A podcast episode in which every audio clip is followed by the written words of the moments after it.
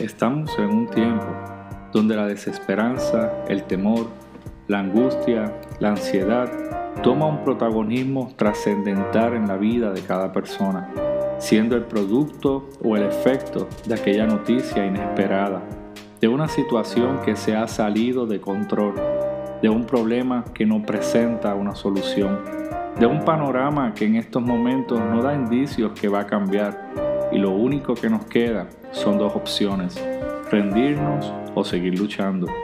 La manera de rendirse es siendo parte del mismo problema. Seguir luchando es igual a no rendirnos.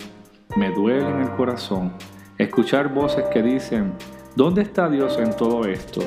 Si Dios es bueno, ¿por qué permite que esto ocurra? Es como tratando de buscar quién es el culpable, quién es el responsable, quién debe asumir la responsabilidad de todo lo ocurrido.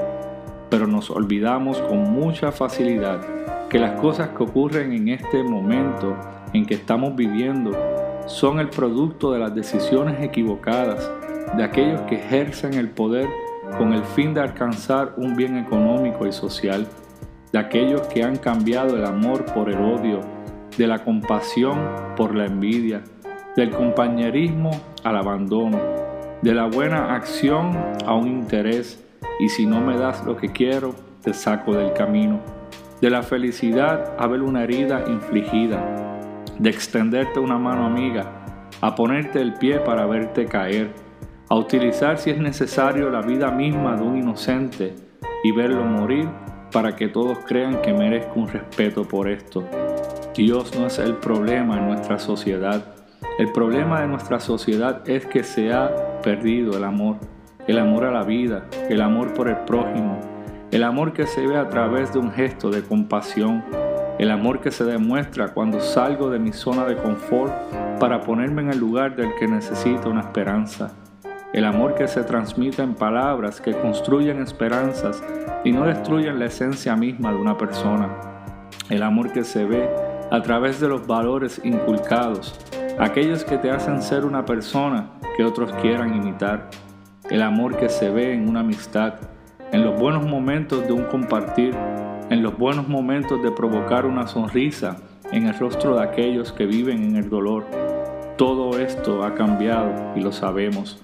Las malas decisiones que han cometido en nuestra sociedad, las cosas que han ocurrido y seguirán pasando, no las podemos cambiar.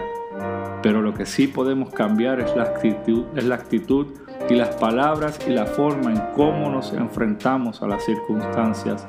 Si optamos por ser parte del problema, entonces tenemos que asumir las consecuencias, aceptar el resultado que traigan y vivir con lo poco que nos quede. Y les recuerdo, no busquemos más a un culpable porque hemos decidido ser parte del problema.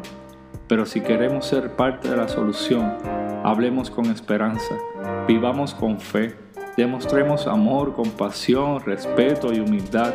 Construyamos lazos, puentes, edificios, columnas de amor, aquellas que ayuden a sostener lo bueno que aún no se ha perdido. Aquello que juntos podemos alcanzar cuando nos proponemos luchar para hacer algo valioso.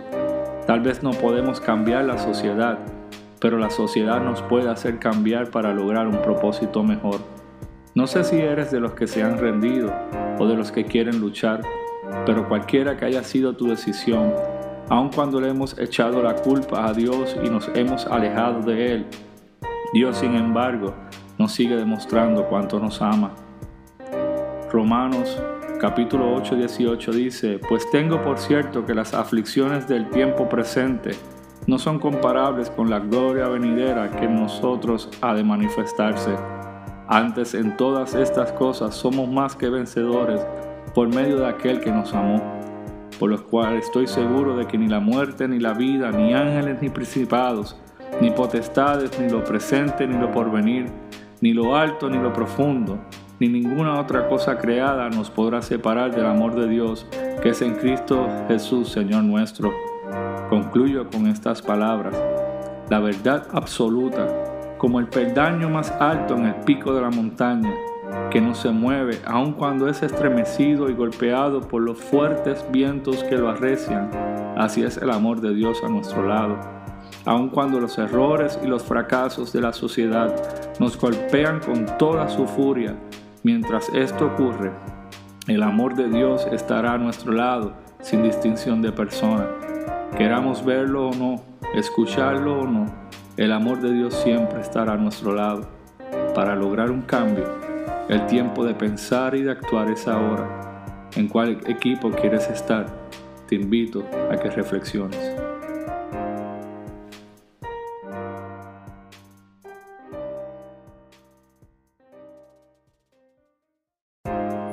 Estamos en un tiempo donde la desesperanza, el temor, la angustia, la ansiedad toma un protagonismo trascendental en la vida de cada persona, siendo el producto o el efecto de aquella noticia inesperada, de una situación que se ha salido de control, de un problema que no presenta una solución, de un panorama que en estos momentos no da indicios que va a cambiar y lo único que nos queda son dos opciones, rendirnos o seguir luchando. La manera de rendirse es siendo parte del mismo problema. Seguir luchando es igual a no rendirnos.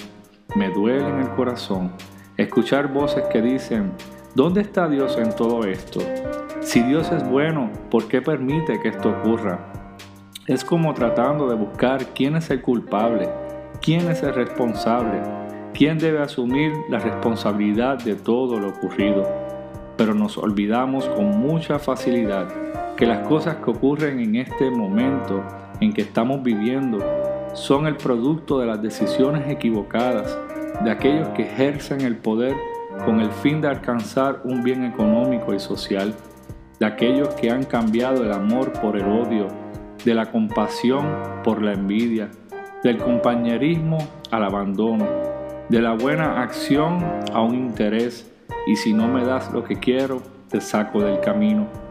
De la felicidad a ver una herida infligida, de extenderte una mano amiga, a ponerte el pie para verte caer, a utilizar si es necesario la vida misma de un inocente y verlo morir para que todos crean que merezco un respeto por esto.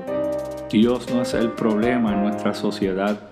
El problema de nuestra sociedad es que se ha perdido el amor el amor a la vida, el amor por el prójimo, el amor que se ve a través de un gesto de compasión, el amor que se demuestra cuando salgo de mi zona de confort para ponerme en el lugar del que necesita una esperanza, el amor que se transmite en palabras que construyen esperanzas y no destruyen la esencia misma de una persona, el amor que se ve a través de los valores inculcados, aquellos que te hacen ser una persona que otros quieran imitar.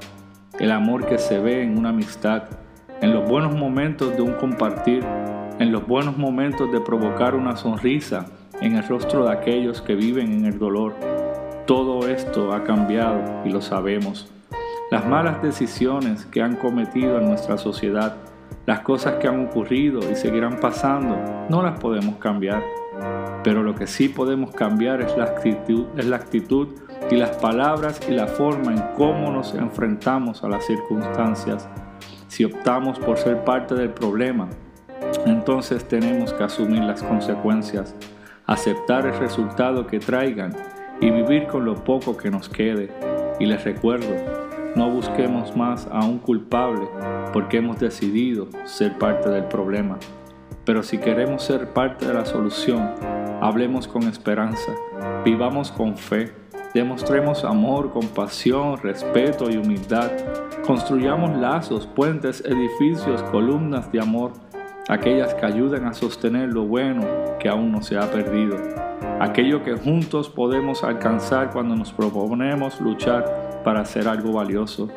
Tal vez no podemos cambiar la sociedad, pero la sociedad nos puede hacer cambiar para lograr un propósito mejor.